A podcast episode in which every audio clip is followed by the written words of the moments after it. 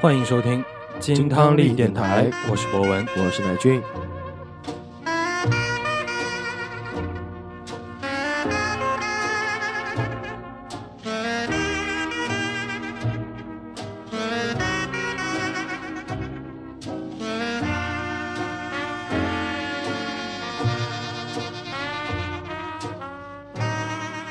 新一期的节目，耶！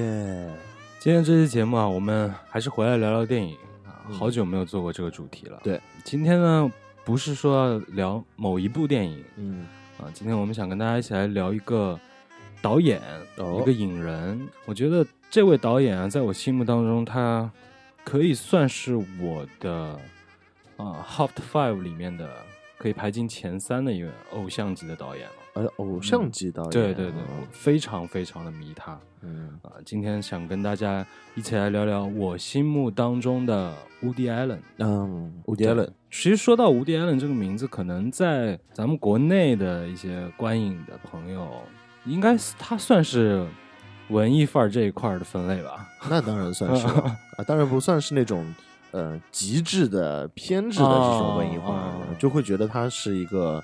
一直能听到名字的，然后哦哎、也同样是能获奖，然后能有影片上上映的这种，这个嗯，就是也是有一定商业性的。对，也也可以看的，因为有很多的文艺片，就真正的意义上文艺片是没法看的。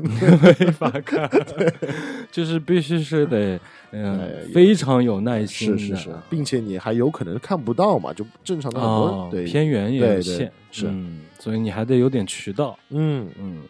那其实 Woody Allen 对于我来说，嗯，我在回忆啊，我从什么时候开始把他放在我的一个非常重要的一个导演的位置？嗯应该还是说在我去巴黎读书的那段时间嗯啊。之前其实有断断续续看过一些他的片子，嗯但是那个时候也没有说一个很沉静下来的一个心情啊，或者是很安静的心情去钻进去看，嗯。嗯，反而是去了巴黎了以后，因为他的那部《午夜巴黎》，对。啊、彻底是让我沦陷了，喜欢了嗯喜欢了。嗯。因为那段时间刚刚开始接触到一些这种欧洲的艺术啊，这种历史啊相关的一些东西，嗯。开始产生兴趣了。嗯。然后又因为这部片子描述的就是在巴黎的一切故事嘛，嗯啊、所以这些东西都衔接上了，把那个时候的那些呃兴趣点啊，那些好奇心啊，嗯。全部都跟这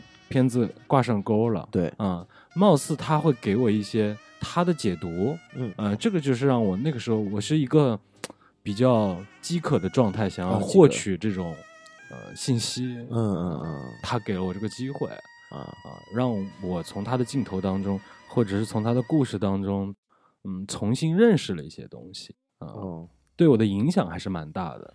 因为你那个时候正好还在巴黎读书嘛，对，所以说他正好拍了这样子一部片子，应该让你觉得很设身处地的感觉。嗯，对对啊对，因为你可以看到直直接接的看到电影当中的很多的场景，嗯那段时间你也可以去看到。不对对，我确实是，嗯嗯、根据他的镜头，然后我就嗯去找，嗯嗯，去哪里看哪里看，然后去嗯回忆啊、电影当中的嗯，这那些是一个片段。非常有意思嗯的一个看电影的方法。对，包括他对于这个影片的调色，嗯嗯，之后对我也产生了非常大的影响。啊嗯，，他会用一个非常极致的暖色调，嗯，去调他影片的颜色。嗯嗯，这之后也是导致我在我自己呃从事服装这一块儿的时候，在我拍片的时候，嗯我也受到他非常大的影响。拍片的时候，对对对，我在去拍片的时候，我会跟呃我的摄影师去交流，我需要一个非常暖的色调，啊，像伍迪·艾伦电影当中的那个感觉。啊对对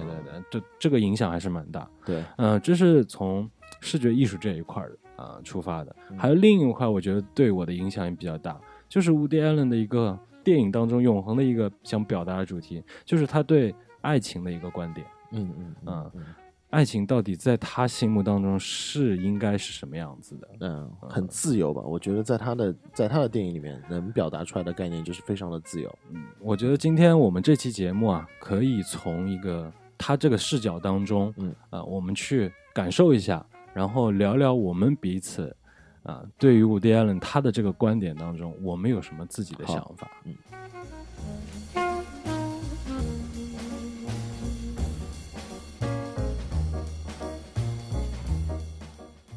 既然是这么主观向的一个我心目当中的导演，嗯，那借着这期节目呢，我也是想跟大家一起来分享一下乌迪·艾伦这个人，嗯啊、首先我们就一起来看看他到底是谁。乌迪·艾伦呢，他其实这是他的一个艺名了，啊他的原名呢叫做 Alan Stewart Conisberg，哦哟，这么长啊，所以名字也很重要，名字很重要名字很重要。其实听到他这个名字那个带有一个 berg，我们其实就已经知道他是犹太人嘛。嗯。嗯，呃，犹太人去拍电影，好像就是一个顺理成章的事情，呃，犹太人做什么事情都是很顺理成 都是章，很顺理成章的。啊，老爷子今年已经八十五岁了，嗯。啊，他是一九三五年生人，所以说他现在到八十五岁还能坚持保证每年一部新电影上映，嗯。我觉得这是一个非常恐怖的一个现象了。嗯嗯，我很难想象，就是等我们到了这个岁数的时候，八十五岁，嗯，我们还能做金汤力电台吗？啊，应该 就如果有每周更新有 如果有命活到那个时候的话，我觉得还是可以坚持一下的，是吗？那我觉得 Woody Allen 啊，他有一个非常有魅力的地方，就是他这个人的一个多面性。嗯我们从头开始看他的时候，会发现他这一生到了他这个岁数，他在早期的这个阶段里面，其实他有扮演过非常多的角色。嗯像我们现在熟知的，包括他现在经常做的那几件事，可能我们更加知道的还是导演嘛。对但是他之前还有他的，嗯、在导演之外，其实还有很多比较重要的角色，哦他担任过。那我们先说他的导演经历嘛，其实他的导演经历已经算是非常辉煌的一个嗯生涯了。嗯，甚至说他在早些年间已经拿到了终身成就奖了。，对，呃，光在奥斯卡上面，他其实就已经有十四项提名了嗯啊、有四座小金人是专属于他的。嗯，不过他应该从来没去过，对吧？他只去过一次，啊就一次，提名了这么多次，他好像对这个事儿挺不屑的。对嗯，那另外呢，他还有其他的一些身份啊，比如说早早年间的脱口秀演员，嗯嗯，再比如说他之前还为《纽约客》做过这个花边新闻的写手啊啊，段子手，嗯在这之前呢，所有的这些经历啊啊，最终都一步一步为他铺垫嗯啊，成为导演。包括他另外一个角色啊，他其实是一位单簧管的演奏家。哦，嗯，那是能称之为演奏家，是说明是很牛逼的人喽。对对对，哦，从这里开始，我们一步一步深入去了解他了。伍迪·艾伦呢，生在纽约的布鲁克林区。嗯，他出生的时候呢，正好是伴随着美国刚刚度过大萧条的那个年代。嗯，啊，他们的家庭呢，其实也发生了一些变化。啊，就比如说，他们的家族开始住在了一起。啊，以一个大家族的形式在一起生活，嗯所以他的童年过得是非常的热闹的。嗯啊、不是说就是他一个人和他的啊、妹妹一起生活，嗯他们是一大家子人在一起生活。嗯。嗯那在伍迪·艾伦兄妹的眼中啊，其实他的父亲，父亲的形象并不是那种嗯我们所谓的比较高大或者是偶像型的那一种，在他的眼中，其实他的父亲一生当中做过非常多的廉价劳动力，啊，而且总是在换工作，也没做过什么啊，体可所谓的高大上啊，或者是这些正经的、长期的活、不算是个稳定的。体面人，对吧？哎，可以这么讲，他不算是个体面人。嗯嗯，那他的母亲呢，其实是跟他的父亲是通过这种介绍两个人认识的哎。呦，啊都很中国嘛。很 中国，所以说呢，没有一个比较长期的这种自由恋爱的这种经历啊，嗯。也导致他们结婚了以后，这种婚姻关系的不稳定。啊，嗯，所以他父母之间的关系非常的一般，经常吵架，啊、严重的时候呢，甚至有的时候他们可能好几年就不讲话了，啊。两个人之间没有对话了。从母亲这个角度而言呢，伍迪·艾伦的眼中，他的母亲对他非常的严格，就经常是对他打骂啊，或者是言语上的这种刺激他。啊啊，也导致了他未来拍电影讲述他这段童年经历的时候，表现出的是他是有童年阴影的。嗯啊，他对他的母亲其实是有怨恨的。嗯在有一次他接受采访的时候啊，他记者就问他了，他说：“你那个时候为什么要去学拳击？”嗯。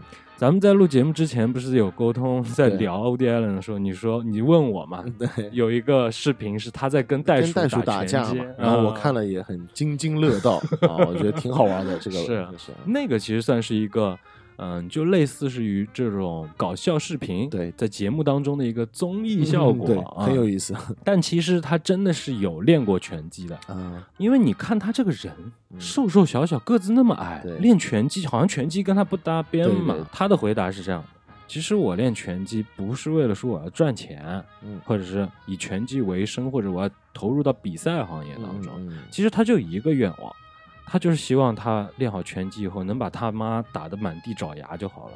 哦，那这个 这个对于母亲的这个看法跟阴影好像还蛮大的哦。嗯，没错，他心目当中，他对他的父母好像都有一丝丝有一些怨恨的感觉。嗯他的父亲呢，其实当时啊，并不太愿意让他进入娱乐圈，他希望呢，嗯，乌迪·艾伦最后能够安安稳稳地做一个药剂师，做嗯做工人，呃，有一个稳定的工作嗯嗯就好了。哎，那那他们的教育方式还挺中国的，确实是很传统的一个教育对方式，但是乌迪·艾伦确实也没有跟随他爸妈的这些意愿去走，嗯还好没有。对 在十五岁的时候呢，乌迪·艾伦开始学单簧管。嗯哎，这就是我们刚才提到了他要单簧管的艺术家生涯了。啊一开始的时候呢，他是在练习这个降 B 的高音萨克斯，但是呢，他发现练这个高音萨克斯，他心中有一个梦想，他想成为大师，大师级的这种萨克斯风演奏家。嗯但是，嗯、现实还是击碎了他的梦。嗯，他这个东西不好练，而且呢，萨克斯风这个里面圈子里面啊，嗯嗯啊、嗯闪亮的星星太多了，他似乎无法超越。他开始练单簧管，在练单簧管的时候呢，他还是保持对音乐这个热爱。嗯他甚至说，自学之后啊，他还主动去联系单簧管当时的一个演奏家，他就啊、胆子也挺大，直接就打电话给他，啊，他说你能不能教我？嗯，哎，那个人还挺好，就来他家教他了。啊，那还这个就很勇敢，哎，嗯其实也是，嗯，有这么一个、呃、好玩的地方。其实嗯咱们练琴的时候，之前我也有这个印象，嗯好像对于那些比较牛逼的人，咱们一般不太敢。哎，不不不敢不敢主动的去，嗯你别说去联系他打电话，我可能说就正常打照面的时候都会惧色三分那种感觉啊。嗯更别说让你你教教教我，对，啊很少很少。我觉得他的这个勇气确实是，嗯嗯，不一般啊。嗯嗯嗯，而且呢，对于单簧管这个事情啊，他延续了一生，就是到嗯他目前为止，他也还在坚持嗯单簧管的生涯。嗯、有的时候呢，他出去拍电影、去外景的时候，他甚至都会带着单簧管，在嗯休息的时候或者在自己的房车里的时候，他就在练习，一个人在那边练单单簧管，那是特别喜欢了。非常的喜欢。嗯而且他现在已经到了这个岁数了啊，八十多岁，他几乎每周都会去麦迪逊街第六十七街拐角的一个叫做卡莱尔的一个五星级酒店的嗯 bar，、每周去跟他乐队的哥儿几个嗯。一起演奏爵士。哦，那很酷啊。他们几个人慢慢慢慢慢慢的变老，对，然后一直到现在还在坚持这几个人，这个嗯乐队非常的持持久啊、啊，没有发生过任何变动。嗯。而且老爷子在演奏单簧管的时候，他那个样子台风非常独特，嗯。都是坐着演出的。啊，然后呢，只有伍迪·艾伦一个人，他从来不把视线跟观众有任何交集。嗯他在演奏的时候呢，他就闭着眼睛，演奏完了以后，他就把单簧管往腿上一支，嗯头低下来，一眼也不看观众嗯嗯啊、嗯，非常独特的一个台风，那很酷。非常酷。嗯嗯，老年装逼啊。可以可以这么理解吧？啊，嗯，而且他有一个理念，我觉得我非常非常的认可。嗯嗯，他说，嗯，如果能掌握一门乐器，本身就是一件非常高兴的事儿了。对啊，演奏本身也非常的好玩儿嗯啊。如果还能跟别人一起演奏，给观众看，那就是更加享受的一个事儿。嗯，哇，我听他说完这句话，我简直不能再认同了。对，这就是马上映射到我们当时那些年玩乐队的时候那种感觉了。嗯嗯你本身自己弹吉他的时候嗯的那种感受，当你跟你乐队的哥儿几个一块儿玩的时候，当你站上舞台的时候那种感觉，哇，我就惺惺相惜。我跟吴迪惺艾惺伦，惺相惜，你跟吴迪艾伦惺惺相惜啊，嗯嗯，有默契，有默契，有默契。强行拉关系。啊，那这就是他对于音乐方面的一嗯些，但是我觉得啊，他并不完全就是把这个事儿独立开来，自己享受嗯呃音乐啊、吹单簧管这个事儿。他对于爵士，他这么多年的坚持和演奏，嗯，最终还是反射到了他的电影当中。对，他的电影当中几乎每部电影都要用到爵士爵士乐，嗯而且这个爵士乐都是他自己喜欢的风格。嗯嗯，老爷子不单是出演奏的专辑，嗯他还出自己唱爵士的专辑。哦，嗯，有那两年我还真的听了几个他的专辑，嗯他玩那个爵士啊，老爵士嗯啊，真的是比较进阶级的那种了。嗯，虽然是录的是专辑，但是我们听上去感觉还是那种 jam 的感觉的啊没有套路的那种进阶级的嗯 jazz，嗯嗯所以相当厉害了。好，在进入到高中时期的乌迪安了呢，嗯，那个时候啊，在他们的学校氛围当中就已经形成了一个，啊、我们上高中了，我们就要开始大概啊、呃去想一想未来我们的发展了。嗯，开始有一个走向了，对这可能是国外的教育体制跟咱们国内不太一样，因为他们的高中的时候就已经其实非常的成人化教育了，对，就哦是你要想好要未来想做什么对，那你的可能报考的大学就啊未来会是什么样子是的那咱们一般来说，可能还是大学了以后才对开始我们可能到了大，学毕业的那一刻开始，哎，我是不是该想一想了？要去干嘛呢？啊，要回去继承家业吗？难道？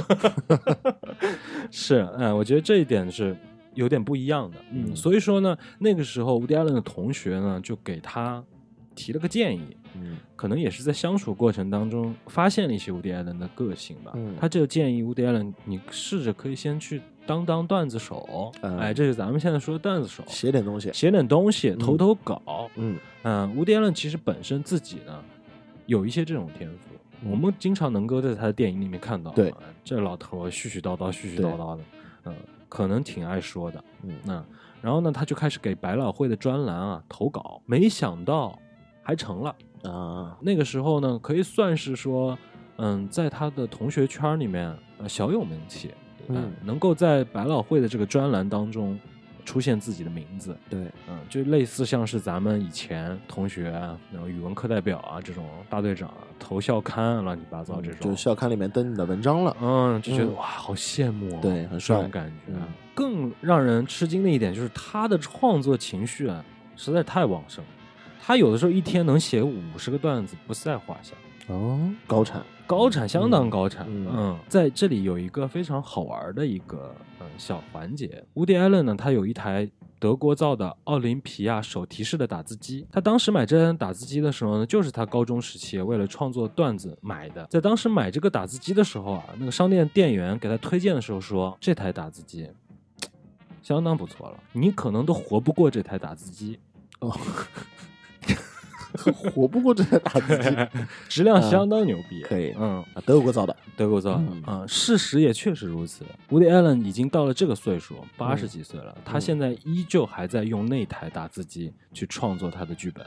啊，已经是养成了他的一个习惯了。他已经不习惯说用电脑电脑啊。嗯。记者还问过他，就说电脑可以复制粘贴这种，多方便啊，嗯多快啊。穆迪·艾伦说没，我自己有自己的复制粘贴的方式啊啊，我可能在打字的时候，哎，我打出了一段还不错的。嗯我就把它剪下来，用嗯订书机钉在某一段当中嗯保留。这是他的复制粘贴的一个嗯很手工的感觉，很手工，嗯但是他已经养成了这个习惯了。嗯他反而如果要再去换新的方式，反而会影响他的创作，甚至这挺有意思的一个地方。当然了，那他其实这个创作的欲望啊，就一直这么旺盛，以至于说他当时已经醉心于创作。在你想想看，那个风华正茂的年纪，嗯高中生嘛，对啊，十六、十五六岁的时候，嗯没有任何心思谈恋爱了。嗯，花季少年，花季少年，嗯我就专心写段子，嗯经常不出门。啊、嗯他妹妹的回忆就是说，哎，我当时很少看到他的姑娘回家。嗯，一般来说的话，如果故事讲到这里，那可能就是一段比较老套的这种成名作家的发家史，在年轻的时候潜心研究创作，嗯，不闻窗外事文。学巨匠，但是不好意思，在嗯乌迪·安伦身上没有这种故事情节。就在大家都以为他会往这个方向走的时候，嗯乌迪·艾伦遇到了一个女孩儿，这个女孩儿的名字叫哈林。哈哈林，哈哈哈林，哈林，嗯嗯，这女人哈林，嗯，老林哎，嗯，他们一块儿出去玩一块儿去看电影、打保龄球、吃东西、嗯。约会嘛，嗯。常规套路。嗯。当他们发现我们已经把能玩的、该玩的、该吃的都玩完了，对。没地方玩了，嗯。不知道该玩什么了。那玩什么呢？那我们该做什么呢？嗯，那我们结婚吧。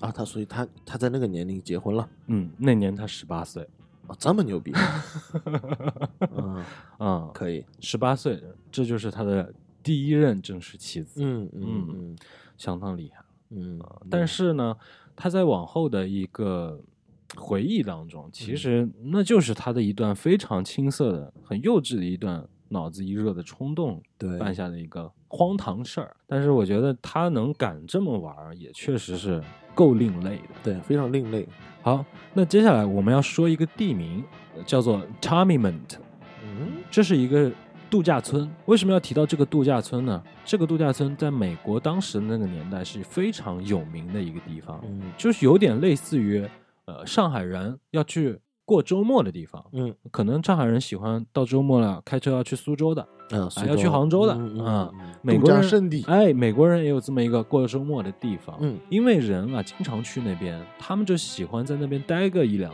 天，嗯。所以啊要在那个度假村里面整套的这个休闲娱乐都要保证。对。然后那边呢就有一个小剧场，这个嗯。小剧场呢就是给大家表演，比如说表演脱口秀啊，嗯。表演小品啊，嗯。来这么一个地方嗯啊嗯，非常有名嗯啊，人气也非常旺。嗯。所以那个时候呢，伍迪·艾伦的朋友啊就推荐说，你要不要去那边试一下？嗯。啊？因为那边的创作机会非常的多。啊，嗯你你这么能写段子是吧？你可以去试试看，说不定会有一些新的发展和提升。啊所以那个地方就是属于一个 open mic 的这样的一个一个地方，嗯，可以这么说，大家可以自己去聊玩的啊，而且对于伍迪·艾伦本人而言，他需要一个这么锻炼的场地和机会，嗯。因为在那边啊人流量非常大，嗯。所以对于这种创作的密集程度非常强。嗯嗯嗯，挺锻炼人的。而且你过去，你不仅是要写搞笑的段子，嗯，你可能还是要写小品，比如说嗯两分钟的、三分钟的、八分钟的这种嗯小品，嗯演给人家看的这种小品。啊啊、而且你还要去不单创作，你还要去导演，还要去编排。嗯，哎，这一下子就拓宽了他的发展路线了。对，还得嗯自己去演的，他对 对，得自己去演，对对对，那这段经历啊，可以说对他而言是一个非常大的提升。接触到了编排、编嗯剧，接触到了导演，他也嗯自己开始演。嗯在这之后呢，他又回到了纽约，因为之前那个经历啊，他就走到了幕前，嗯嗯，开始正式的脱口秀表演生涯了。啊，但是那段经历啊，其实对他而言挺挣扎的。啊，为什么？因为他一直觉得自己不适合幕前，嗯，他觉得自己其实是一个编呃剧啊、写作那一块，首先是一个适合幕后，嗯他喜欢搞创作；嗯还有另外一个呢，他觉得他不自信，嗯他怯，嗯场，嗯，嗯这个让他很犹豫，很紧张，很紧张。嗯嗯，但是这个时候还是得感谢他的一个贵人，他经常去表演的那家呃脱口秀 bar 嗯啊咖啡 bar 的老板极力的要求他走上幕前。嗯他当时是这样劝哎伍迪·艾伦，他是说我们先试试吧，嗯行不行？你给我和给你嗯一年的时间，一年之后我们再做这个决定。啊，嗯其实就顶多是在背后小小的推了他一把，啊算是个小伯乐，哎，嗯这段经历之后啊，其实对于他日后进入到电影圈之后，他可以自编、自导、自演，嗯，啊、都是有非常大的帮助的。确实，嗯，也就是因为他这段脱口秀的经历啊，嗯，啊，让他又遇到了人生的另外一个伯乐。我觉得他的人生当中贵人不断，就很幸运啊，幸运星啊！他在一次酒吧的脱口秀表演的时候，遇到了一位导演啊，这个导演叫做 Charles K. Feldman。嗯。哎，这个导演一眼就相中了伍迪·艾伦，隔周就给伍迪·艾伦打电话，嗯。我给你两万美元，嗯，给我写一个剧本，啊，嗯。邀请他写剧本，邀请他写，剧本，哦，这也是他首次自编自演的一个经历了。这两万美元也不少了啊，当时绝对不少，对对六几年呢，对对，六几年的两万美金不得了，啊，可以买房子了，估计，想想就觉得好开心。对啊，嗯，这部编剧经历啊，也是让他直接就踏入到啊影视圈的一个桥梁了。嗯嗯。嗯这部电影呢叫做《What's New Pussycat》，中文翻译叫做《风流绅士》。然后，哎呦，这名字一听就感觉啊，嗯，一听就感觉没错，嗯。风流绅士的确是风流绅士。嗯。而且啊，这部电影的男主角，咱们之前有聊过，嗯。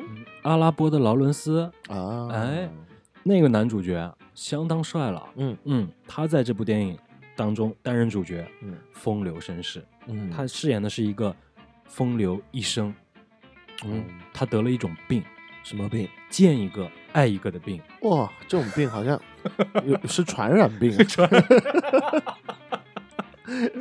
嗯，就是传，而且是指向性的，嗯只有男人可以得的。嗯，对，女人有的女人也会得，呃有的女现人也会在很多得对年纪轻的也也会得这个病啊。哦，哎，我其实我觉得这部电影开始啊，已经开始有一丢丢透露出 Woody Allen 日后的那个电影的走向性了。所以你你觉得，如果这部电影你成为伍迪·艾伦的一部电影，他自己的电影的名字的话，我觉得也毫不意外。嗯，这是他的首部编剧电影啊。嗯，但是呢，这部电影其实让他非常的恼火。哦，嗯，因为什么？当时啊，这部电影是卖给了这个电影公司的。嗯，卖给电影公司以后呢，其实他已经没有什么操控电影的这个剧本的权利了。但本来其实在美国的工业电影都都是这个样子的。没错，他呢还被邀请去参演了，但是呢，你要知道这个剧本已经没有操控权的时候，嗯你作为一个演员，其实你已经不知道这个剧本在讲什么了。哎，那当然，因为你所参演的都是各个片段，是是是，你在这个参演的片段当中，你没有办法把你之前写的那些故事都串起来，嗯你可能只会有印象啊、这里是我写到的这个桥段，这个桥段。嗯但是在电影出来了之后，嗯，他发现拍这部片的导演，导演是一个性格很好的人，他也很喜欢这个导演，嗯但是导演在指导的时候，电影公司不断的有人干涉、嗯，操控他。对另外一个剧本被改的面目全非啊，啊、就已经跟他当时想表达的主旨已经完全不一样了。对，这让他非常恼火。嗯但是呢，我觉得这种人真的啊有脾气，嗯啊、又有实力。嗯这部电影火了啊、啊，也帮助他火了。这也就是因为这件事情以后啊，他就决定了，如果未来我要再接触电影圈，嗯想让我再有创作，嗯我必须是那个导演。哦，也在此之后，伍迪·艾伦再没有离开过导演的位置了。啊，就不会再去说纯做一个编剧啊，没纯做一个演员啊，嗯这样子。他就必须要自己把控。嗯嗯啊，那其实这就是可以说是 Woody Allen 怎样一步一步走入到行业当中，成为一个知名导演。可以啊说也有很多的巧合啊。有很多的巧合，嗯机缘巧合，对再包括他自己的天赋和实力吧。嗯嗯而且他这种性格的人，其实说老实话啊，如果真的不是说身边贵人很多，其实挺，我个人觉得他挺难成功的。对，我觉得因为首先对于他来说，其实你刚刚前面说的他的生平的话，我感觉 Woody Allen 并不是一个从小志愿要去当一个导演的这样子一个人。嗯，对他没有说啊，我抱有很大的希望，我就是要去搞这块的，我去读这个东西，然后去搞这些。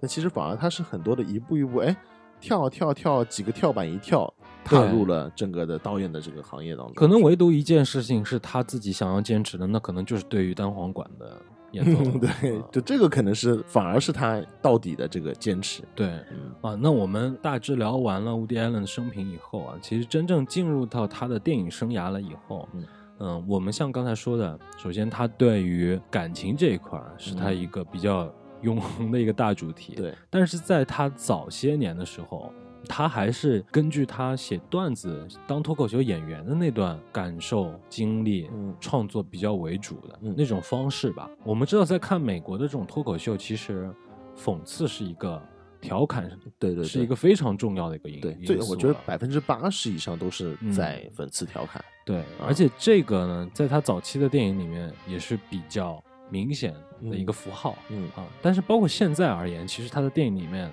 依旧还是有啊，只不过没有那么强的，就是说这部电影我就是要讽刺嗯什么的，啊嗯只不过我们可能在看完一部片子以后，哦，才回过神儿来，嗯他在讽刺某些东西，就不会在台词上面这么明显的表达出来的。嗯，而且也不会说在呃画面当中给你这么明示的东西，嗯那我们不如先来聊两部他早年的作品，嗯啊，我觉得这两部作品啊，相当的有个性，相当的独特了。嗯第一部电影，我觉得大家应该比较熟悉的。就是他一九八三年的《犀利传》。首先呢，《犀利传》啊，跟他之前的一部自己个人的首部自编自导自演的电影啊，非常有关系。那部电影呢，叫做《笨贼入狱记》。嗯，那部电影呢是非常的 无厘头，我感觉那是早年间无厘头的鼻祖了。嗯嗯，他的一些搞笑的片段，我现在回想起来，我觉得哇，真的挺牛的那些设计的。嗯而且呢，这部电影呢，它是用一种伪纪录片的形式去创作的。嗯啊，这也直接的导致了之后的这部一九八三年《犀利传》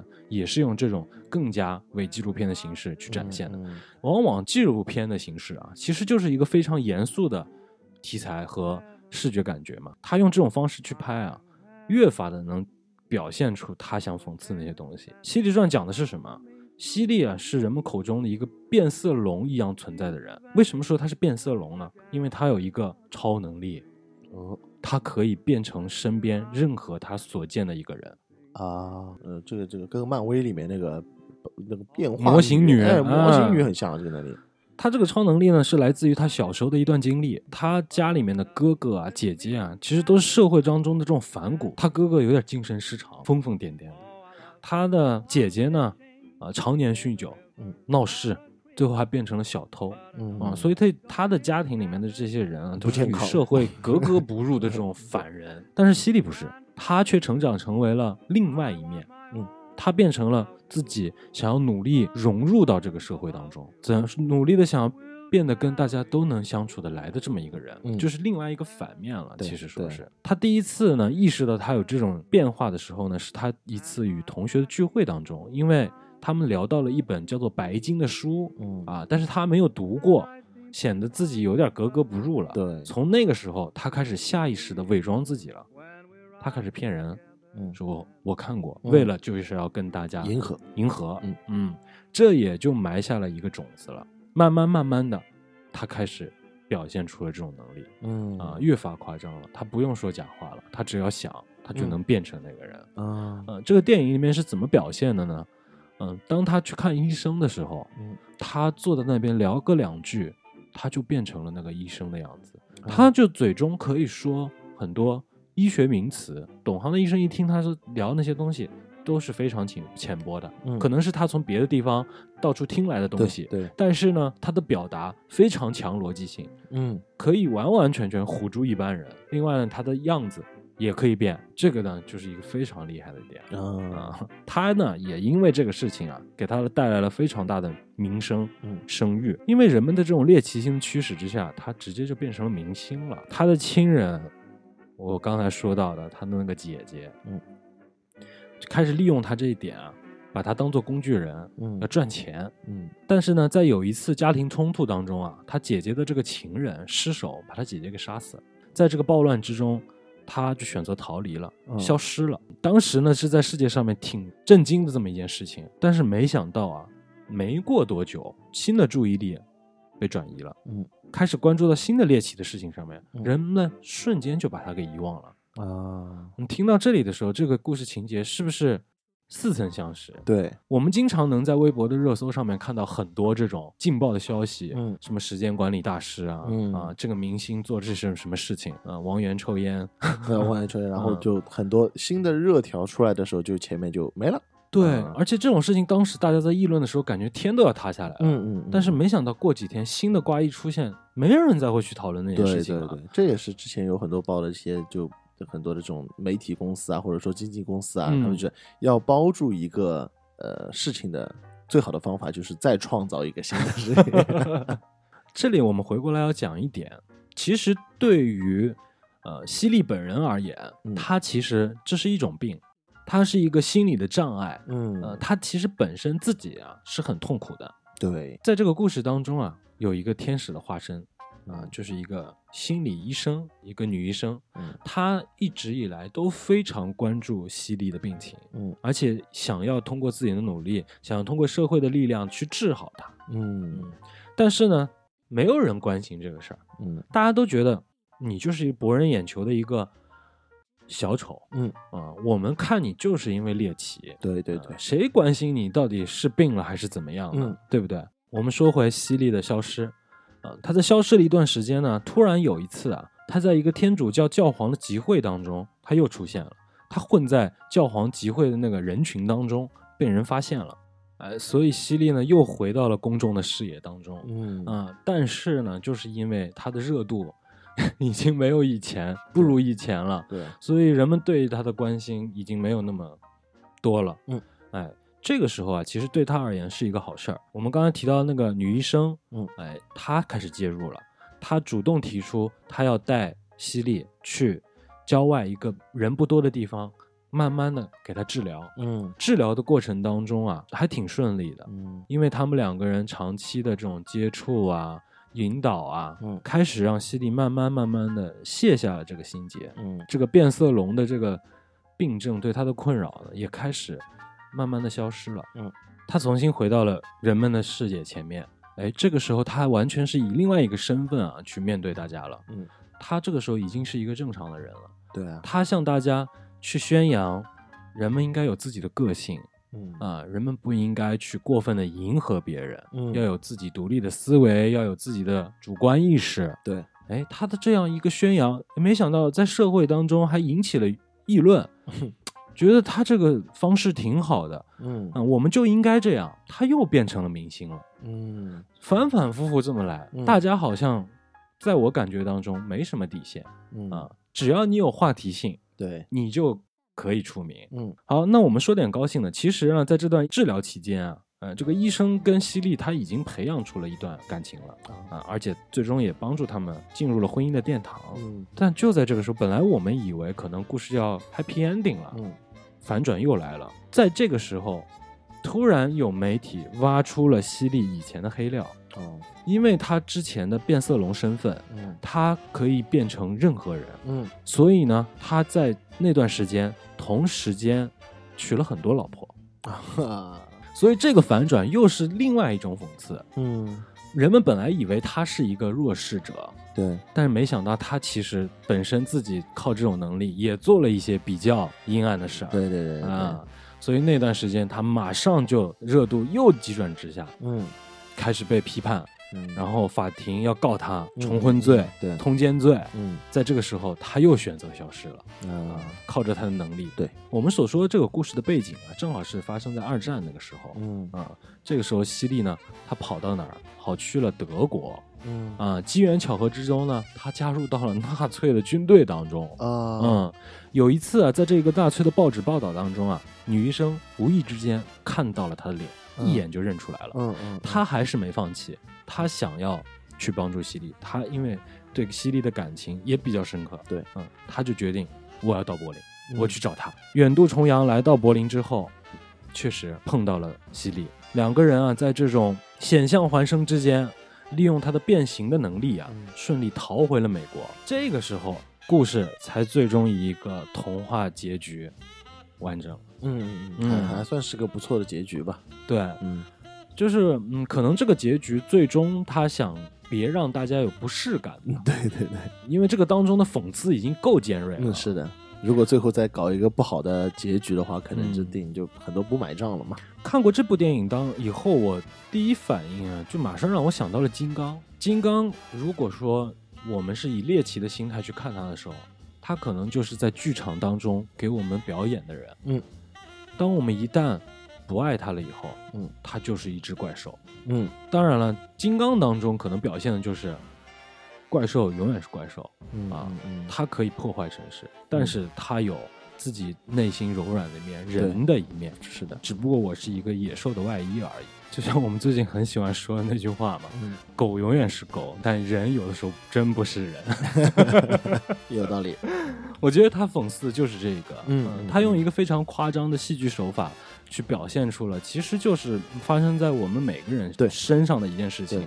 这部电影是一九八三年的，嗯这个故事已经过了将近有四十年了，嗯啊，但是我觉得这四十年，嗯，大家好像还是这样嘛，对，其实就你如果说你你说的这部电影啊，《西西传》到现在为止，嗯，它的讽刺意义还是依然非常的深刻。其实能让我你自己想这种社会的热点的话题，嗯能让我们想到还有怎么样？就是约瑟夫·庞麦郎，你有没有觉得？就是 哦，就它其实是一种很有病态的那种，其实它本身也是一种很病态的一种这种感觉吧。嗯，但其实经纪公司和大众就是去消费它，去调侃它，它可能说一时之间是一个热点，嗯但其实真的没有人去想着说是怎么去引导它。对，嗯，就是这这就是一种情况，而且很快的它就会陨落，嗯陨落了之后，其实过的是非常的惨。然后最后他再能起来或者怎么样的，可能说是要另外的话题啊，要用另外的方法手段，就这个样子。否则根本没有人在乎在乎他了。对，就是嗯其实、呃，真正的热点或者说真正我我们的普罗大众关心的东西，并不一定说是正确的价值观，嗯而是只是一种猎奇。嗯，它只是一个普遍性而已。对呃，因为它太普遍了，所以人们也不觉得这是有什么丑恶或者阴暗的点。嗯嗯嗯嗯嗯好，那这部电影我觉得是一个他早年比较深刻的一个电影。嗯啊，那我们再说一部啊，这部电影我觉得是更加有过之而无不及了。哦，啊，这部电影呢叫做《傻瓜大闹科学城》。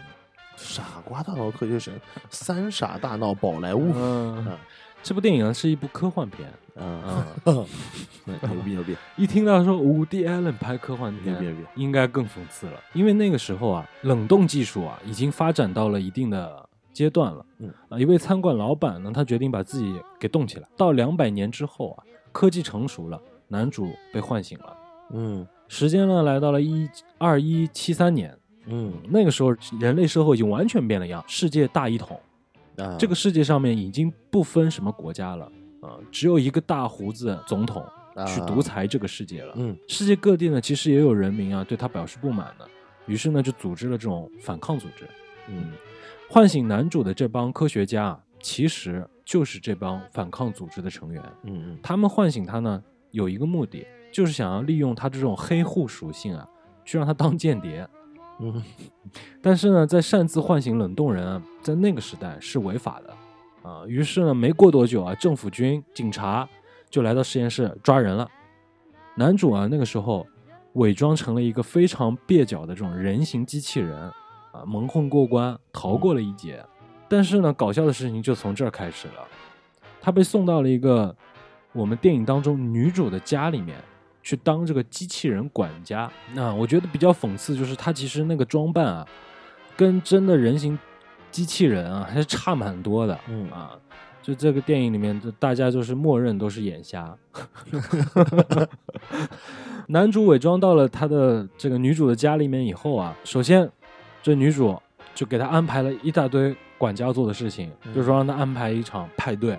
嗯，哎，他因为时间差的这个原因，男主对于那个时代很多操作啊东西啊他都见都没见过，都不会弄啊，就把这个派对弄得鸡飞狗跳的。嗯但是呢，在这个派对当中，他发现了一样东西，就是一个银色的球状物。在那个年代，人们获取快感就是摸那个球，啊，就可以快感了。哎，嗯，然后他就一度沉迷。嗯 疯狂的摸。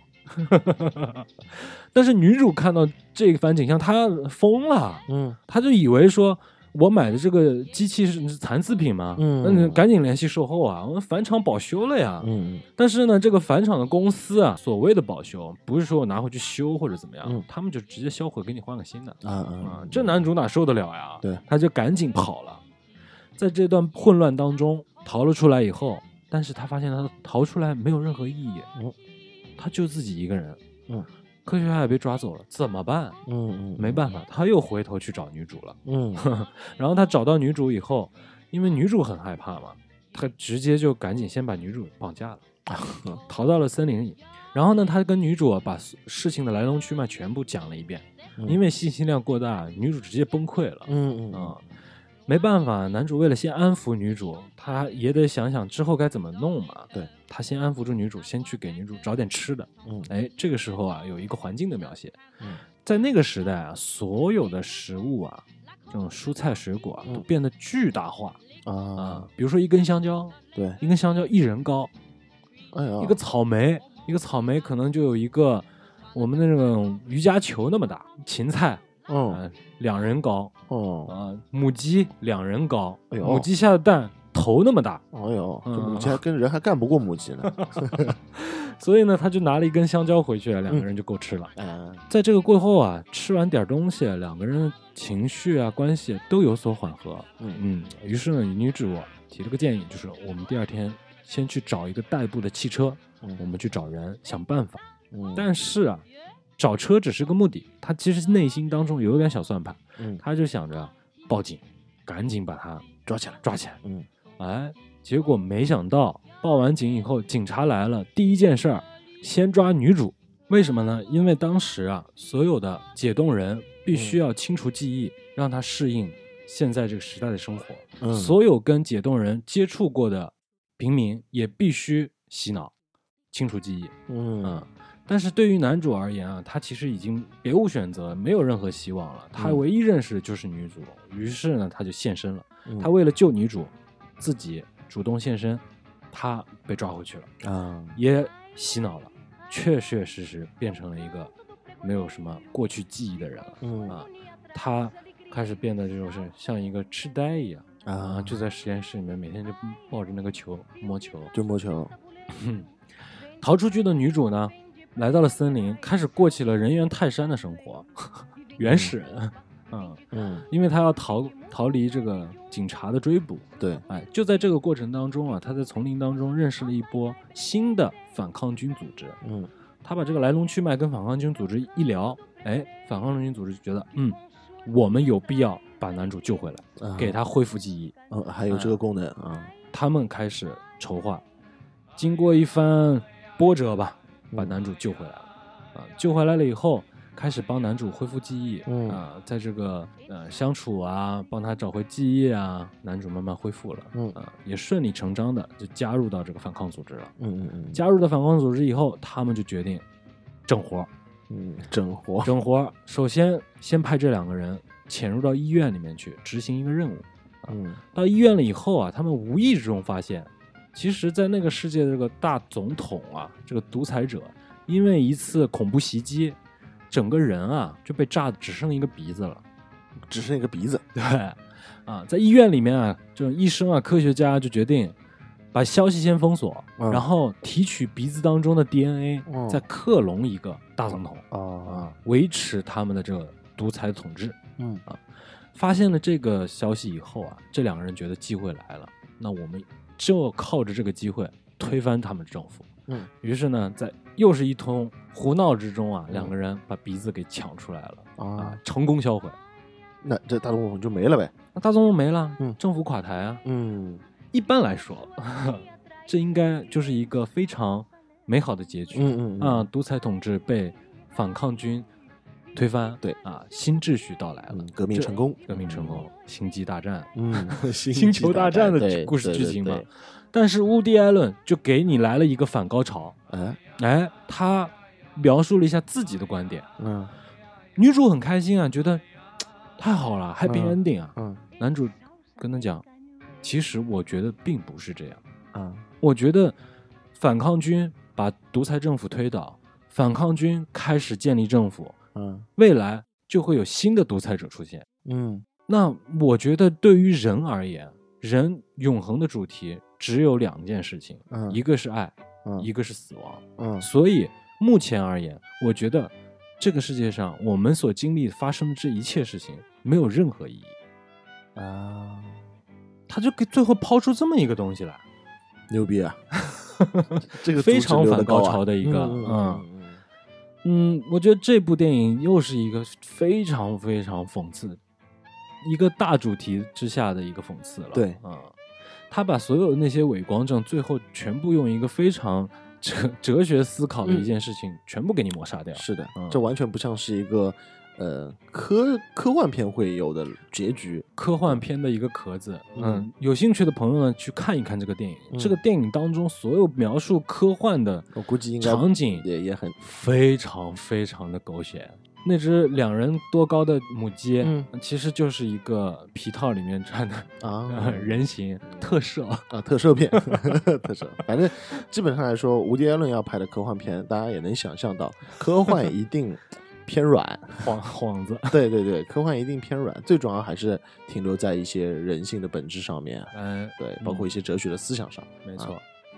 嗯，说到这里呢，其实我们就主要嗯找两部伍迪·艾伦早期的一些比较有特色的，我嗯嗯我们嗯通过拉片的形式跟大家讲一讲。嗯，那我觉得接下来就是要聊到我们节目刚开始我们想说的那个主题了，嗯，就是伍迪·艾伦的一个永恒主题，嗯他对感情的一个独到见解。嗯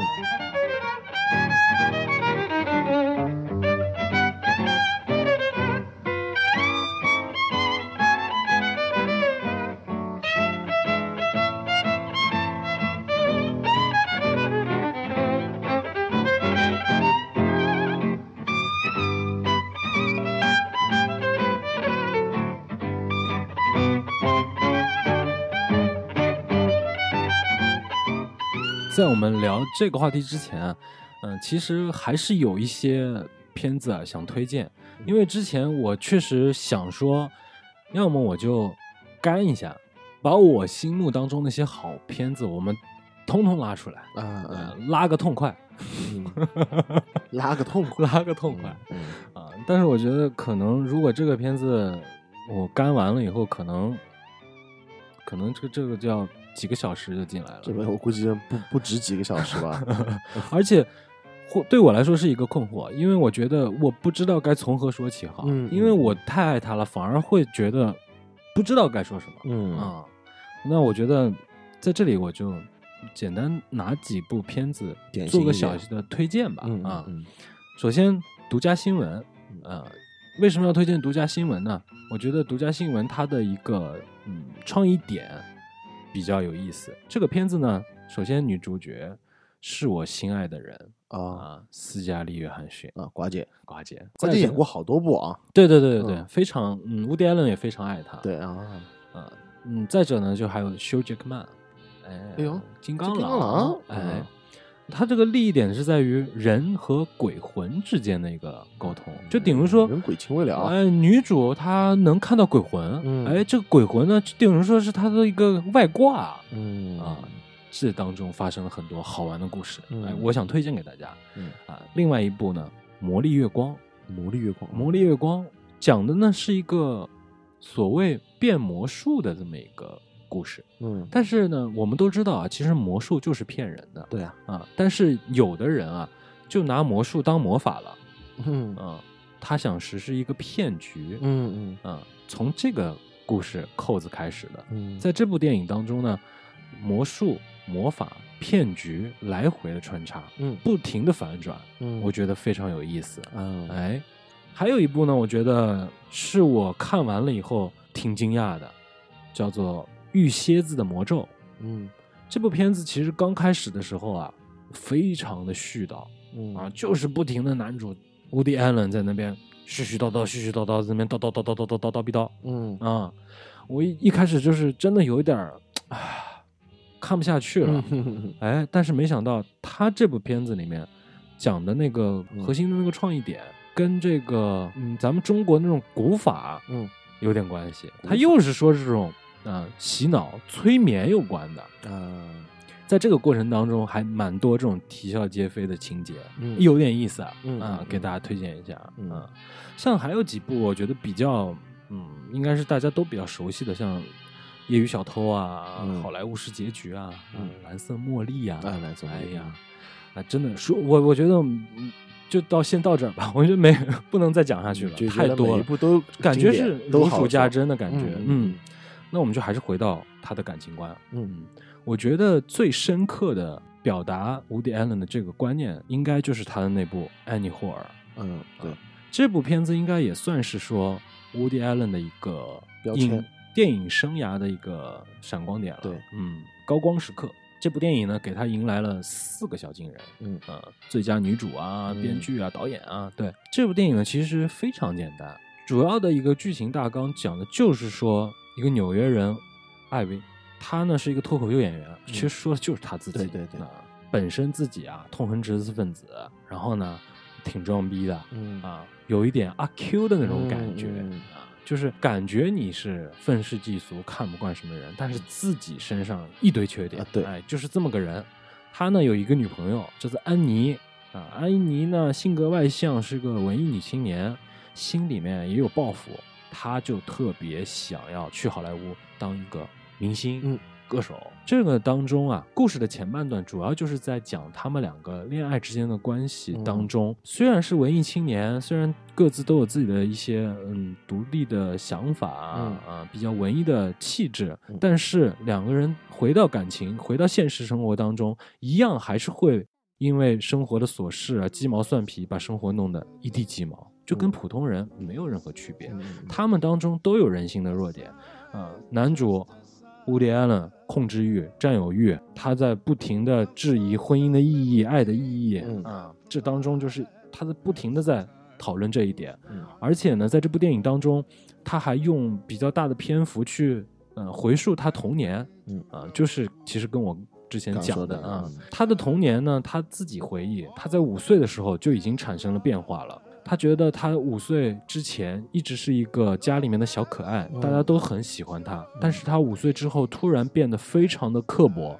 和另类，嗯他开始思考生命的尽头、哦死亡的意义。嗯然后六岁的时候，他性启蒙了，他在班级上面啊、去亲女孩子，嗯 就是乱七八糟这些事，嗯其实就是在讲他以前小时候的童年阴影。在这部电影里面，他说他呃用了十六年的时间嗯去花钱看心理医生，嗯没有任何结果，就是不停的在掏腰包花嗯钱。嗯嗯，电影最终呢，结局落在了，呃，女主成功的认识到了星探，去了好莱坞，啊、男主呢也在这个过程当中帮助过女主，嗯但是就是因为生活当中的这些鸡毛蒜皮，这些折磨吧，嗯。或者是彼此心中的那些心结，嗯。生活当中的无奈，嗯。把他们两个人的爱消磨殆尽了，最终呢变成了一个无话不谈，但是再也没有办法走在一起，再也擦不出火花的两个人了。嗯。这个电影的，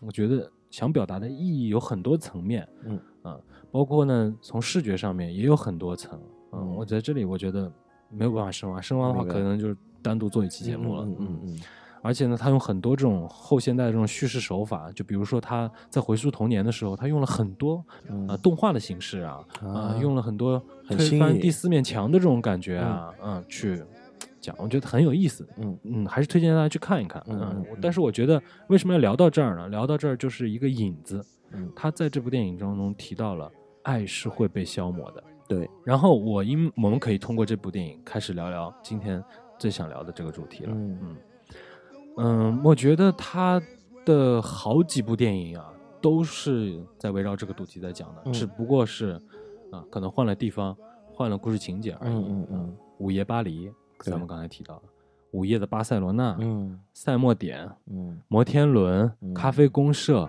爱在罗马，对，还有最近的纽约的一个雨天。嗯怎么去总结这几部电影？我觉得可能就是我，我先说我的感受啊，嗯嗯嗯就是一个文艺的渣男，嗯。用一个高大上的逻辑嗯。描述，给自己找借口。嗯嗯嗯啊，在解释他为什么渣，嗯。为什么出轨。嗯。这几部电影里面讲的都是和出轨有关的嘛？对。啊，那就你在这几部电影里面，你有一个什么呃，因为感觉吗？近期的，也这不能算近期吧，就就相对比较近期的这些电影当中，特别是城市标签的这些电影当中，嗯，很多的描写都是中产阶级的。和文艺挂的。嗯。啊，我觉得这个这个戏剧的冲突是很强的，它其实表现了很多中产阶级的这些很无趣和循规蹈矩的这种爱情观，和一些哦。哎文艺气息的那种爱情观的强烈的一种冲突。嗯。我觉得这是这几部电影当中让我能看到的，而我能想到的，我觉得会引发很多的思考。就比如我们现在所在的这个生活社会，也因为我们现在也是在，呃，这个这全民中产化嘛，对不对？是。其实包括说中国的这种传统的这种教育也好，嗯。传统的婚姻观念也好，我们都会发现啊，忠忠诚的一生啊，两个人在一起啊，或者怎么样。但其实我们会发现，人性当中就是有那么一个向往自由爱情的点，这个点我们一直在用很多的循规蹈矩的想法去克制它，嗯。但其实它就在我们心里面，可能一点就燃了。嗯我们都在想办法去压抑。哦去压。抑这些嗯天性的解放。所以你感觉这个，你的感觉是，嗯，每个人心里面都会有这个，都会有，对对对，嗯所以我我不觉得伍迪·艾伦是一个表现出很渣的这样子的一种行为，而而我反而觉得伍迪·艾伦挖到了人性当中最真实的点啊，啊。特别在《午夜的巴塞罗那》这这部电影当中，这个可以说，这部电影可以说是他把这几段扭曲的这种感情，嗯全部揉在了一起，就是各种对可能会扭曲的这种对爱情观，对全部放在了一个故事当中，。特别是一开始的，就是两个女生的强烈反差，一个循嗯规蹈矩、中产的，一个是文艺气息的，向往自由爱情的，嗯然后最后他们俩反而成为了对方的那那种人。非常标签化的两个当中还出现了女生跟女生发生的情愫、啊，然后产生了这种三个人在一起生活的这 这一种怪异的一种三角的一个状态，嗯，但反而你不会觉得这很畸形，嗯。就啊、嗯，当然因为寡姐的演技也不错，当然嗯你你不会觉得这是这是非常畸形的一种感情，我觉得这是他电影当中的一个魔力。对，他很有魅力，嗯，嗯你会，可能你一开始的时候会觉得有点反感，奇怪，嗯，但是你会开始随着电影的推进，对你再慢慢的去理解他对为什么会这样。没错，嗯嗯，可能在电影之后，最终结尾，你发现，哎，好像有点道理。嗯嗯啊嗯，嗯你甚至有点认同，哎，对就像是比如说我们刚才说到《摩天轮》这个电影，嗯《摩天轮》这部电影，我觉得是他近些年拍的相当的克制，但是爆发力极强的一个电影了。嗯嗯，电影的女主她是一个人到中年，就所谓的黄脸婆吧。嗯她跟一个她非常不爱的一个酒鬼老公生活在一起，嗯嗯每天就过着非常非常无趣无聊的嗯生活。嗯他们生活的环境是一个非常讽刺的一个地方。嗯他们生活在海边，嗯海边呢有一个嘉年华的游乐场，对，游乐场有一个非常绚烂的摩天轮。嗯，应该很浪漫啊，应该是一个非常浪漫、嗯适宜度假、让人觉得身心愉悦、享受爱情、享受生活的一个地方。嗯但是女主生活在这里，却每天煎熬着。对，嗯，然后呢，在这个故事当中呢，突然有一个夏天，一个大学生，哎，Justin Timberlake 饰演的大学生嗯。过来当这个救生员。嗯嗯嗯。他们两个无意之中产生了交集，嗯。女主无法自拔的爱爱上他上他，嗯。小鲜肉太有魅力了，对，而且大学生嘛，嗯。充满了文艺气质，嗯。一点就把女主点的透透的，啊，嗯嗯嗯直接就踩在点上揉搓，对那于是就出轨了呗，嗯。啊，而且呢，最终导致的是女主开始一个占有欲和控制欲主导了她对男主的这个爱的一个有点说说起来变态的这种一段关系了，嗯啊嗯，最终也导致了一个非常悲惨的结局嘛，嗯啊，悲剧的结局，嗯。非常我觉得是赤果果的在描述这么一段内心戏啊，嗯。啊，人性的东西，对。嗯。像你说的这种冲突性啊，在伍迪·艾伦德的电影里面是很表现的很强的。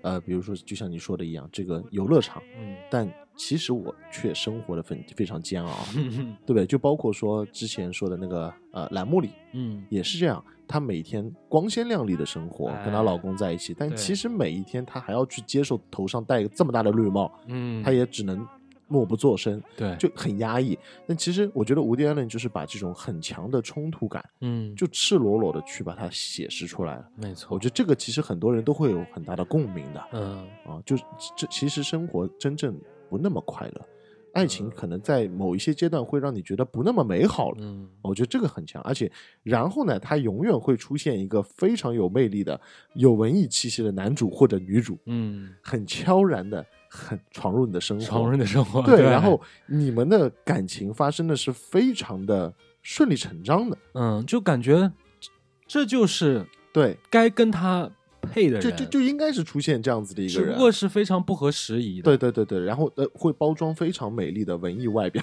对不对？会很懂，要不是诗人啊、作家、画家，我觉得几乎是这样。最夸张的就是《午夜巴黎》了，啊对啊直接靠穿越去对对对对，午夜巴黎，我当时，看这部电影的时候，我就脑子脑壳疼啊，嗯，这个 前半段我都看不懂，你知道嗯？，这部片子更加夸张。嗯，这个男作家他爱上的并不是说完完全全就是他穿越回去嗯之前巴黎的那个时代的那个女主，嗯，那个女主只是一个呃形象化，她的一个标签在那里。对对她甚至爱上的是以往的那个时代，他嗯一直在探讨黄金年代，是每个文艺青年心目当中的黄金年代是什么？啊对对，嗯，我觉得这里面她的这个，我觉得是可可能是他个人的一种讽刺吧。嗯嗯我们生活的现在这个时代，嗯其实我们能看到的都是琐碎的一地鸡毛。嗯呃，我们脑子当中过往的那个时代嗯才是最光鲜亮丽的，才是我们心中的那个黄金年代。嗯嗯嗯啊，但是他最后的反思想的是，这些东西因为过往的那些东西，或者是你自认为美好的，是嗯因为你选择性的去看的。对，你看到的，你想看的是美好的，嗯所以你自己就会选择看到这些东西。嗯但是在那些年代，或者是你真的跟你心目当中那个最完美的女人在一起以后，嗯，你又会回到这个轮回当中，是的，你又会被生活当中的一地鸡毛把所有的爱消磨殆尽。对对，这个时候可能又会有一个新的人出现在你的生活了，是的，这就是一个死循环。嗯。嗯，他把这个事情已经描述的非常悲观了。嗯啊。嗯。嗯，所以我觉得伍迪·艾伦这他所有的电影当中一些核心的点，嗯，就是 要追求心里面真正的自由爱情。没错，我觉得嗯。这一点我反正是挺同意的，嗯，同挺同呃意的。我挺同意的。嗯。我不能说一定要这么去做，嗯因为社会体制放在这里，嗯。你你你结了婚，嗯。你爱上别的人，跟别的人发生什么样的情况，嗯，这确实就是道德上的不好嘛，对不对？要被谴责的嘛。对。对，叫古代的还要进猪笼的嘛，现在还好一些嘛，对吧？嗯但是问题就在于，为什么为什么法律已经这么的严格，嗯，包括说所有的道德啊、制度啊，已经建立的这么完善了，嗯。但这些事情从几千年来到现在都都在发生啊，嗯都在发生啊。身边有人出轨啊，嗯有人劈腿啊，它嗯一直在发生啊。我觉得这就是人性不可避免的一个事情。是的，我觉得你只是有没有遇到那个人，这是我一直的一个嗯观点，这是我的观点啊。嗯我一直是这么觉得的。你有没有出轨，或者说是你有没有爱上一个这样子的人，嗯只是你有没有遇到，嗯而不是你的道德有多高嗯哦。一旦你在适合的时机之下嗯遇到了那个人，嗯那没有人可以抵挡住这样子的诱惑。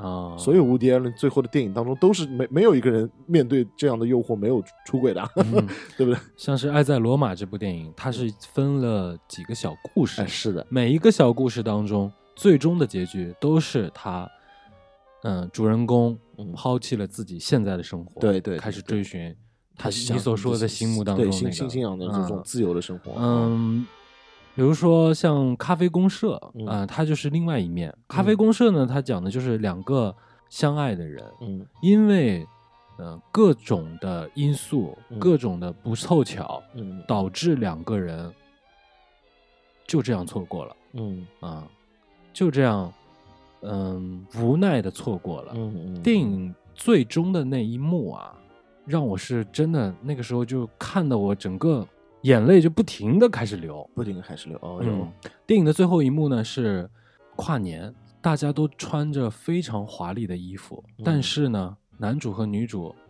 时空相隔，嗯身隔两地，都在一个非常 fancy 的 party 上面去庆祝跨年，嗯大家都在高举酒杯，嗯倒计时，欢庆之后，在庆祝之后，嗯两个人安静下来，镜头给到的是一个对打，啊，两个人各自回头，上帝视角看到的是两个人各自回头，再望向对方，嗯，但是其实实际的就是，你回头看到的什么都没有，对对对。啊，两个人其实就就还是有期，就那种期待跟真正想内心想的东西嘛，对。对不对？渴望看到对方，但是知道他他们两个并不是在同一个地方的嘛，啊，但是还是想回头看到他。嗯嗯嗯，哇，这种感觉让我难受的要死要死的。嗯嗯，嗯嗯两个人之间呢，嗯，有一有一个场景是有一场戏是在纽约的中央公园。嗯嗯、两个人呢，那个时候其实已经各自成家，各自有各自的事业了，嗯嗯，各自的美好的生活，所谓的啊。然后两个人呢，呃，约定在中央公园见面。说实话，就是一场偷情的戏码。嗯嗯，两个人互诉衷肠，最终还有一吻。但是吻过之后，两个人就各自回到自己的生活。对啊，那场戏看的我也是很难。受，他就是把一个出轨的场现场嗯拍的非常的美美，对对对对对啊，，感觉就是应该啊，赶紧对把自己家里面那位赶紧赶紧赶紧结束掉，是你们是两个赶紧在一起啊！对对对，我觉得伍迪·艾伦是可以说在美国这种情况下面啊，嗯因为我大家都知道美国拍片的，其实尺度是很大的嗯，啊，他但是他反而是拍出了那种欧洲和日本的小文艺的感觉。啊，就他会没有那么强的去呃描述情欲，嗯，就情欲这方面其实是没有什么描述的，哎。甚至于我们看到很多的这种出轨，它只是一吻嗯。啊，只是一次谈话嗯。啊，但是他就会告诉你，你的心灵就像拼被洗了一样的感觉。嗯，我感觉他还是一个比较克制的一种手法去表达这种东西，是而且他也不是说像你刚才说的，他没有非常强的意识形态要灌输给你，对对对完全都是你自己去理解。就就是反而就像你说的一样，反而我在看到这些街心公园的这种画面的时候，我会嗯觉得。你们为什么不出轨呢？就就着急对对，会让我们觉得，嗯哎、反而这种事情让我们感觉，他就能把这个片子拍的没有什么好坏，嗯，没有这种什么好的主角、嗯坏的主角，这没有好人这是没有坏人对，这对对对是正派跟反派。嗯，哎，我觉得这是伍迪·艾伦也是很好的一个嗯电影的表表达的手法。所以我觉得去年的那一部《纽约的一个雨天》，嗯，反而是让我觉得。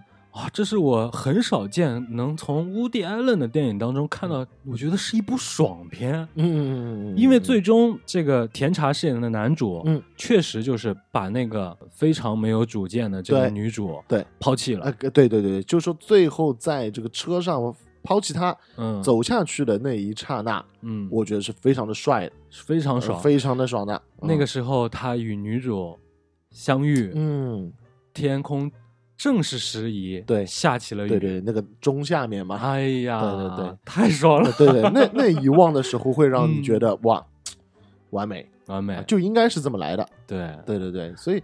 呃，当然，我觉得伍迪·艾伦没有在灌输一定要出轨，或者说是肉欲横飞的这种这种嗯感觉，而是我觉得他会给很多的心灵上的美好嗯，画上一个很好的符号。哎，那我觉得这样这样子的一种方式叙事，就是会让暖到心里。我感觉那看来咱们两个是想到一起了，嗯嗯嗯不知道这是不是代表咱们 渣渣，呃 但是我我个人的理解，这个东西很主观啊。嗯嗯嗯我的理解就是，他想表达的，嗯就是我刚才我们聊到的那部电影，就是那部科幻片嗯，呃 大是傻。对，人的意义只有两个：嗯爱与死亡。嗯死亡是我们无法控制的，对它来了就来了。你可以说我不管这么多，嗯我不想加入这个游戏，嗯不想接受你的规则、嗯嗯啊，那你可能会选择提前了断，但是你没有办法，对，只有这一个结果。嗯嗯，但是爱不一样，爱是纯粹的，它可能会伴随你，你可能生下来的时候是无意识的嗯啊，但是随着你的成长，当你意识到爱的时候，它已经进入到你身体，变成了一部分。嗯我觉得他想表达的应该也是爱是无罪的，我没有办法去控制我是不是爱你，嗯，或者是我没有办法控制我能不能不爱你。爱来的时候，没有人能够控制，对，控制的是你自己的意识形态。嗯啊、可能你会因为这些外在的因因素去抑制你爱的欲望、嗯爱的冲动，嗯最终你没有出轨。对，但是自己一个人安静下来的时候，问问自己，嗯，你敢说你没爱吗？当他出现的时候，是的。所以这个主旨啊，电影的主旨，包括说伍迪·艾伦想表达的这些主旨，我们是没有办法去总结的，对对？吧？没有办法去去诱导的。嗯 我们每个人看伍迪·艾伦的电影，看他的每一部电影，嗯，都会有自己的感觉。对为什么伍迪·艾伦能把这样的一种话题、嗯这种形式嗯拍到八十五岁，今年又出来，嗯，继续往下拍？继续往下拍，还是那个主题，对。嗯还是那个主题，这就是为什么他可以一直拍这样子的主题的原因，嗯。就是因为其实就是爱，嗯。就是存在我们每个人心里的。对，无论你是单身、嗯。谈恋爱、结婚，在死亡前的这一刻，嗯，你可能都没有办法去拒绝你会有爱的感觉。没错，对。嗯。嗯，我觉得是有一部分他的观众吧，嗯。就是总是会有这样的提问，就是说。伍迪·艾伦是真的，你已经江郎才尽了，然后你为什么每年还要拍一部电影？你讲的只有一个故事，嗯 永远就是一个故事。嗯嗯嗯，但是对于我而言，我觉得嗯我非常的渴望，嗯我不在乎你用任何形式去讲这个事儿，我是的想看，对对，对我想看，我嗯不管别人，我就是想看。对，我觉得你你说的这个也是很好，嗯很对的啊。就像呃，奥特曼他出的每一集啊，嗯其实也是一样的形式嘛，嗯，对不对？他只是外表变一变而已嘛。但为什么还是要看，嗯对不对？你这个节目预告在这插的非常的生硬，牛逼吗啊 对，就反正就是这个意思了。行，那其实今天对于我个人而言啊，我觉得 Woody Allen 我是没有聊痛快的，嗯嗯，但是的，呢，没办法，只能说是我们先从一个角度，对对先去聊一下嗯。Woody Allen 的一一些部分吧。啊我，觉得不光是说 Woody Allen，就。嗯聊 Woody Allen 的话，也是一期节目完全不够的。嗯，如果以聊死爱跟死亡的这个话题的话那，更是 这这这系列节目也是不够的。嗯，那啊而且有没有人听不知道，应该还是会有人听的。真的吗？你已经有这么有信心了？就比如呃呃中产的已婚者，哇对啊各种永恒的主题。对对对对对嗯，我觉得之后啊，如果大家感兴趣啊，我们还可以从嗯其他的方面去聊聊 Woody Allen。，嗯比如说，我们可以在 After Lunch 的节目里面聊聊 Woody Allen 的音乐。嗯。嗯，甚至于，我觉得 Woody Allen 的这这些城市系列都可以去聊一期旅游节目，也是可以。哎对对对对 w o o d y Allen 的面太多了，对对啊可以从各种角度去啊。是我们这期节目先自己我心目当中一个引子吧。嗯啊，如果大家确实对 Woody Allen 是感兴趣的，嗯啊，我们的听众想要听我们再叨叨叨的，嗯。我们之后可以再多做几个关于 Woody Allen 的呃专题啊，专题。嗯嗯，我是自己是非常的期待。是的，嗯嗯，这是一件很主观的事情，好吧嗯？那我们今天这节目就先聊到这儿吧，好。好吧，嗯拜。拜拜